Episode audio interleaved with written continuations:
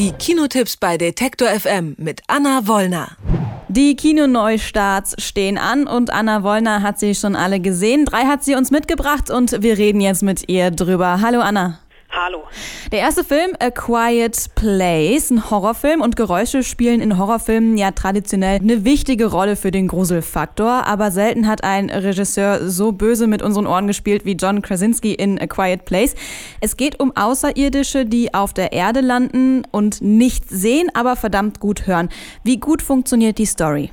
Das funktioniert ganz, ganz großartig. Noch nicht mal so sehr die Story, sondern einfach dieses Horror-Setting, dass Monster auf die Erde kommen und über die Geräusche sich ihre Opfer suchen. Und es geht gar nicht darum, warum diese Monster auf die Erde kommen, sondern wie die Menschen damit umgehen. Und das auch nicht an Tag 1, sondern im Prolog an Tag 89. Da sehen wir eine Familie bestehend aus Vater, Mutter und drei Kindern, wie sie in einem ja schon fast leergeräumten Supermarkt noch so ein bisschen die letzten Lebensmittelreste zusammenklauben und sich über Zeichensprache Sprache verständigen, denn es geht einfach darum, möglichst wenig aufzufallen und das vor allem akustisch. Und dann springt der Film knapp 400 Tage äh, und die Frau ist erneut schwanger und ist eigentlich ja mehr oder weniger eine lebende Zeitbombe, weil man natürlich weiß, nicht nur eine Geburt geht sehr laut vonstatten, sondern vor allem auch ein Säugling hat die Eigenart, schreien zu müssen. Und was hier auf der Tonspur passiert, das ist wirklich ja, fulminant, möchte ich fast sagen, weil wirklich ganz langsam die Spannung aufgebaut wird. Ich habe mich selber dabei erwischt, erwischt, dass ich im Kino aufgehört habe zu atmen, weil ich dachte, okay, wenn ich jetzt ein Geräusch mache, was passiert dann? Mir läuft schon so ein bisschen kalt den Rücken runter, auch bei deiner Erzählung. Kommen wir vom Horrorfilm zum nächsten Film. Spielmacher heißt er. Und bei Spielmacher denkt man zuerst an herausragende Fußballer, die ihre Teams zum Sieg dirigieren. Im gleichnamigen deutschen Thriller geht es um das Ex-Fußballtalent, das es nicht ganz nach oben geschafft hat. Stattdessen spielt Ivo jetzt im Geschäft um manipulierte Sportwetten mit. Wie überzeugend ist die Geschichte um große Träume und um das große Geld im Fußball?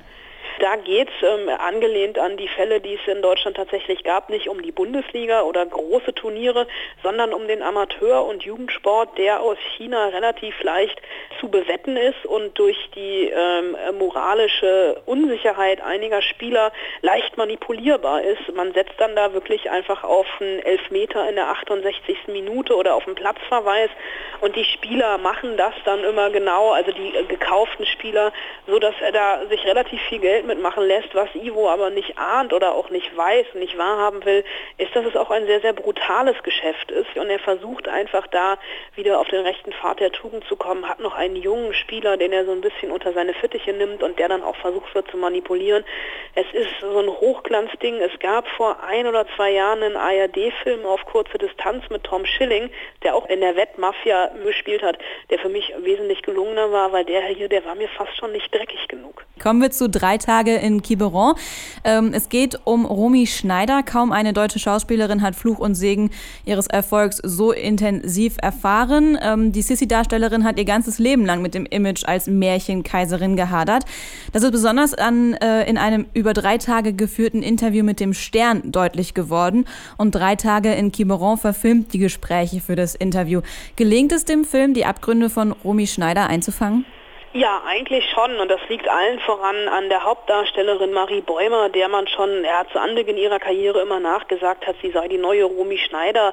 Vor allem auch die optischen Ähnlichkeiten. Und die sind hier wirklich verblüffend. Und wie Marie Bäumer mehr oder weniger in der Rolle ihres Lebens, sie ist auch für den Deutschen Filmpreis nominiert. Und Emily Artef, die Regisseurin, die hat da mehr oder weniger so ein dreitägiges Vier-Personen-Kammerspiel draus gemacht. Denn neben Romy Schneider, Michael Jürgs, dem Sternreporter, dem Fotografen Robert Lebeck, gibt es eben auch noch eine, ja, in Anführungszeichen Anführungsstrichen fiktive beste Freundin, Hilde, gespielt von Birgit Minichmeier.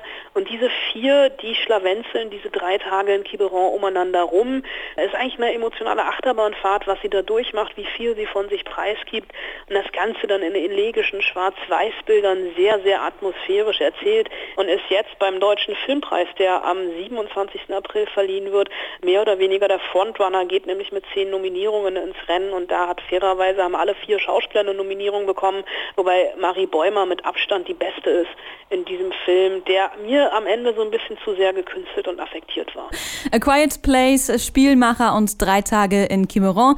Das sind die Filme, über die wir jetzt mit Anna Wollner gesprochen haben. Danke fürs Gespräch. Gern geschehen.